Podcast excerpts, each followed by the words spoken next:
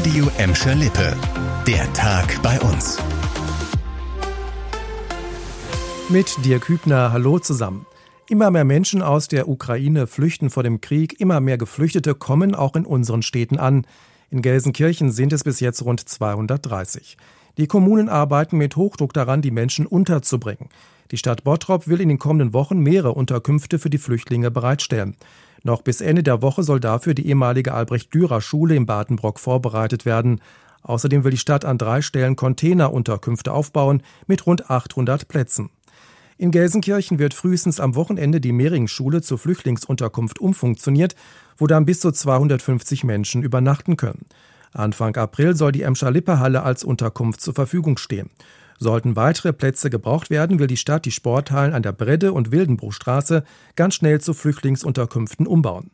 Um den Menschen die Ankunft hier so einfach wie möglich zu gestalten, wird die Stadt am Montag zusätzlich auf dem Gelände der Turnhalle am Schürenkamp eine vorläufige Anlaufstelle eröffnen. Auch eine Folge des Krieges in der Ukraine sind die Spritpreise, die nur die Richtung nach oben kennen.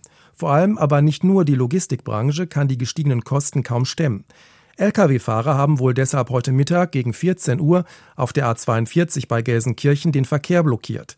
Laut Polizei waren drei Lastwagen beteiligt. Die Beamten ermitteln wegen Nötigung. Einen ähnlichen Zwischenfall gab es gleichzeitig auf der A2 bei Dortmund. Dort bremsten laut Polizei drei Laster den Verkehr auf Schrittgeschwindigkeit aus. Dann fuhren sie weiter. Eine ursprünglich geplante Blockadeaktion mit Lastwagen als Protest gegen die hohen Spritpreise auf einer Autobahn bei Köln war kurzfristig abgeblasen worden. Kriminelle Familienclans sind auch bei uns in Gladbeck, Bottrop und Gelsenkirchen ein großes Problem für die Sicherheit von uns allen. NRW-Innenminister Reul präsentiert sich bei Razzien und Kontrollen ja immer wieder medienwirksam als der erfolgreiche Kämpfer gegen diese Kriminellen. Doch so ganz erfolgreich scheint die Strategie des Innenministers doch nicht zu sein, denn der Kampf gegen kriminelle Familienclans bei uns kommt nur langsam voran. Seit drei Jahren gibt es in Essen zwei spezielle Staatsanwälte, die sich nur auf diese Kriminalität im Ruhrgebiet konzentrieren. Dabei haben sie vor allem kleinere Straftaten aufgedeckt. In Gelsenkirchen haben sie zum Beispiel einen Mann gefasst, der Drogen nach Schweden verkauft hat. Jetzt müssten die Staatsanwälte die tieferen Strukturen der Clans aufbrechen und die Hintermänner finden, sagt NRW-Justizminister Peter Biesenbach. Das sei aber gar nicht so einfach. Das ist mühsam und Kleinarbeit. Und da liegt die eigentliche Tücke. Wenn Sie eine Telefonüberwachung haben, 24 Stunden, das über Wochen, das verschlingt schon gewaltige Manpower.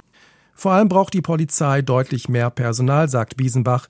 Dazu will er bald mit NRW-Innenminister Reul sprechen.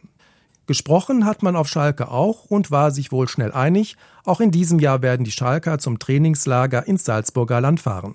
Das hat der Verein heute angekündigt. Die Vorbereitung für die nächste Saison wird damit zum sechsten Mal im Mittersil rund um das Schlosshotel stattfinden.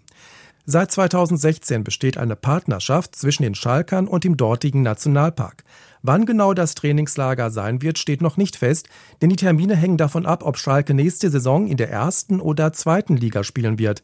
Also ich drücke ganz fest die Daumen, dass sich Schalke in Österreich auf Spiele gegen Bayern München, Bayer Leverkusen und dem BVB vorbereitet. Das war der Tag bei uns im Radio und als Podcast. Aktuelle Nachrichten aus Gladbeck, Bottrop und Gelsenkirchen findet ihr jederzeit auf radio und in unserer App.